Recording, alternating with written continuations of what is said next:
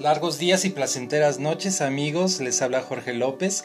Bienvenidos a El Mundo de Stephen King, este podcast, ya en su episodio número 9. Este episodio pues yo lo podría llamar también como el episodio de los dos clásicos. Y ahorita vamos a ver por qué. Haciendo una recapitulación del episodio 8, del episodio anterior, pues ahí hablamos sobre el segundo libro publicado de, de 1975. ¿Se acuerdan cuál era? Pues estamos hablando de Salem Slot, eh, su segundo libro publicado. Ahí conocimos a Ben Mears, Ben y, y, sus amigos que se enfrentaban al mal que surge en este pueblo misterioso de Salem Slot. También conocimos a Kurt Barlow, que es el antagonista de la novela, un personaje muy misterioso. Y pues en este podcast, como ya vieron en el, principio de este podcast, ¿quién no reconoce este icono, icónico tema? Pues vamos a hablar de El Resplandor o The Shining. Es una novela, la tercera novela de Stephen King publicada en 1977, que de hecho fue el primer bestseller de Stephen King. Eh, la inspiración de esta novela pues fue, eh, entre otras cosas, eh, un viaje que hicieron Steven y su esposa Tabitha en 1974 al estado de Colorado y se hospedaron en un hotel que se llama el Hotel Stanley. Em, en este hotel, de hecho, se hospedaron en, la habitación número 217 y pues esta novela estableció ya a King como un referente de las novelas de terror eh, en este libro pues él toma muchas experiencias personales de, su vida, como este viaje que realizó con su esposa y también habló um, abiertamente sobre el alcoholismo em, y la lucha del personaje en contra de este mal. Eh, el personaje principal pues de esta novela es Jack Torrance, un escritor, ¿verdad? Para variar, y un eh, alcohólico en recuperación. Este personaje pues acepta un puesto como cuidador del hotel que se llama el Overlook en Colorado también y esta familia tiene que hacerse cargo de este hotel durante el invierno cuando el hotel está cerrado al público.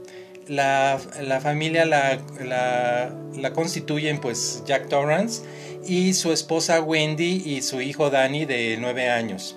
Este niño Danny, pues él posee un, poder muy especial al que el cocinero del hotel de apellido Halloran le llama el resplandor.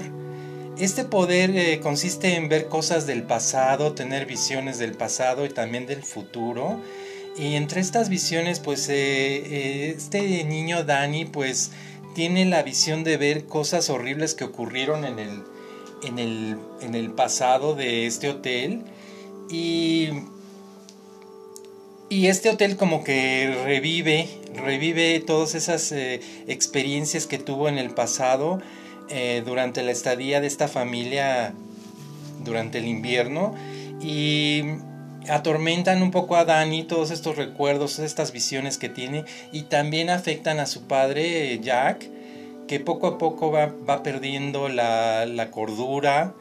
Y pues eh, Stephen King se inspiró también en varios libros que leyó antes sobre casas embrujadas, por ejemplo uno de ellos fue La maldición de Hill House de Shirley Jackson, y también La caída de la casa de Usher de Edgar Allan Poe. El título de El Resplandor o The Shining lo tomó también de una canción de John Lennon, no sé si la conocen, que se llama Instant Karma.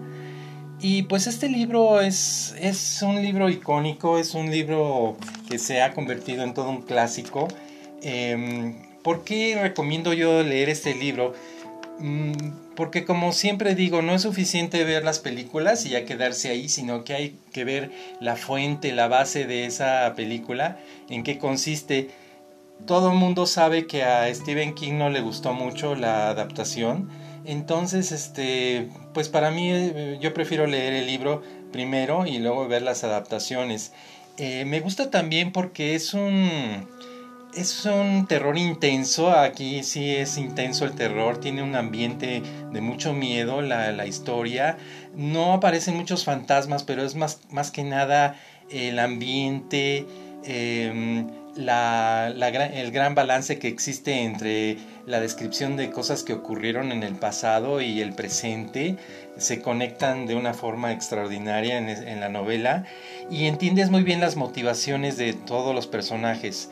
Em, una parte también muy importante de la novela es el amor que siente Jack por su familia, por su esposa y por su hijo Danny. Eh, y esa lucha constante que él tiene entre su familia y este mal, este, mm, este poder que ejerce el hotel eh, para acabar con su mente. Es muy, muy interesante. Yo a este libro pues le doy eh, una calificación de 5 estrellas, si se, se las merece el libro. Y, y pues bueno, esta novela ah, fue adaptada en 1980 para la pantalla grande, en una película por todos recordada, dirigida por Stanley Kubrick, que de hecho tiene el nombre de Stanley como el Hotel Stanley, ¿verdad? Un dato curioso. Y pues aquí no le gustó mucho la versión final, la versión fílmica de esta novela, porque Stanley Kubrick pues eh, hizo muchos cambios, desechó de hecho un guion que Stephen King había escrito y que le había mandado lo desechó totalmente. Él hizo su propia versión de los hechos, hizo muchos cambios en la historia y, todo ese proceso que, Jack tiene para perder la, cordura y volverse loco. Em, es, gradual en la novela, en la película, pues eh, desde el primer momento se notan esos cambios, entonces por eso a Steven no le gustó mucho porque no, no, no, em, no tenían desarrollo eh, bien el personaje. Y entre esos cambios, por ejemplo, está un detalle, el cambio del número de la habitación, una de las habitaciones que forman parte de la historia, una parte importante que es la habitación número 217 en el libro, y Stanley Kubrick se la cambió por el 237. Pues existen algunas teorías sobre este cambio del número. Algunas dicen que fue porque la gente eh, no se hospedaría en ese cuarto, en esa habitación 217, después de ver la película, y pues eh, entonces al, eh, al, hotel no le convenía que no se hospedara nadie en esa habitación y por eso la cambió al 237 que de hecho no existe en, en el hotel esa habitación la número 237 esa es una teoría. Otra es que él lo hizo por enojar a King, puede ser. y ah, entre otros cambios en la película está el laberinto, el laberinto que, existe en la película, que es un momento icónico en la parte, en el tercer acto de la película. existe este laberinto y en la novela no existe también el cambio de, eh, del uso de, del arma de, de un mazo que, que toma Jack Torrance en la novela y en la película la cambiaron por un, hacha. También la icónica frase de Here's Johnny, pues tampoco ocurre en la, en la novela. Y pues esos son cambios, pero yo creo que sí aportan bastante estos cambios. De hecho, esta, esta película pues es considerada una de las mejores películas, de, de las más grandes filmes de terror de todos los tiempos, a pesar de, que no le haya gustado a Stephen King. Esta película pues no fue un, un éxito de taquilla ni de crítica en su momento, pero de todos modos ha sido considerada pues una de las mejores películas de todos los de todos los tiempos. Una pregunta que surge aquí, ustedes que han visto la película, eh, una teoría del final de la película, no sé si recuerdan ese cuadro que aparece al final, donde hay una fiesta y eh, la cámara se va acercando a este cuadro. Hay muchas teorías y muchas eh, conspiraciones sobre este final, qué significa, ¿verdad? Entonces, este es muy interesante todo esto. La película pues fue protagonizada por Jack Nicholson, que también este, comparte el, nombre de Jack con el personaje. Eh, Shirley Duval como su esposa, Wendy, Scatman Crothers y Danny Lloyd, que también comparte el nombre de, el nombre de Danny con el personaje, que son aspectos muy interesantes de, esto, ¿no? Eh, pues la música, también la música icónica que todo el mundo conoce, eh, fue hecha por dos mujeres, de hecho, Wendy Carlos y Rachel Elkin. pues una música totalmente icónica que todo el mundo reconoce. Y también esta historia fue adaptada después en forma de miniserie en 1997, pues por el hecho de que a Stephen King no le gustó la película, pues él quiso hacer una, una nueva versión que sí fuera bastante fiel a la obra. Y esta película o esta miniserie fue dirigida por Mick Garris, que, que ha trabajado con Stephen King muchas, en muchas adaptaciones. Y de hecho el guion lo escribió el mismo Stephen King.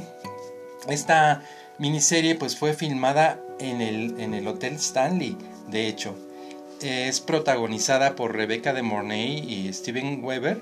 Y esta miniserie pues tuvo bastante éxito en su época, en 1997, y fue ganadora de dos Emmys. Eh, como secuela de, del Resplandor, que Stephen King no es muy dado a escribir secuelas de sus libros, pero en una ocasión o más que nada en varias eh, ocasiones la gente le ha preguntado o le preguntó a Stephen King que qué había pasado con Danny y su mamá al final de la novela de, Resplandor, que qué fue de ellos. Entonces él empezó a, idear una secuela, una historia que tratara sobre Danny. Em, ya como adulto, entonces en el 2013 se publicó la novela de Doctor Sueño o Doctor Sleep, que es eh, de hecho la secuela del libro del resplandor. Eh, de esta novela y de su adaptación también al cine que ya existe, pues vamos a hablar más tarde. Y pues eh, que a esta película pues yo la doy, a la de Stanley Kubrick yo le doy una calificación de 4 de 5 puntos. Eh, nada más por el hecho de que no se basa totalmente en, la historia del libro, pero pues sí hay que darle mérito por ser una película icónica ya en la historia de, la cinematografía. Y a la miniserie pues yo le doy un 4.5 porque es bastante fiel a la novela. Eh, pues espero que les haya gustado este episodio donde hablamos de El Resplandor.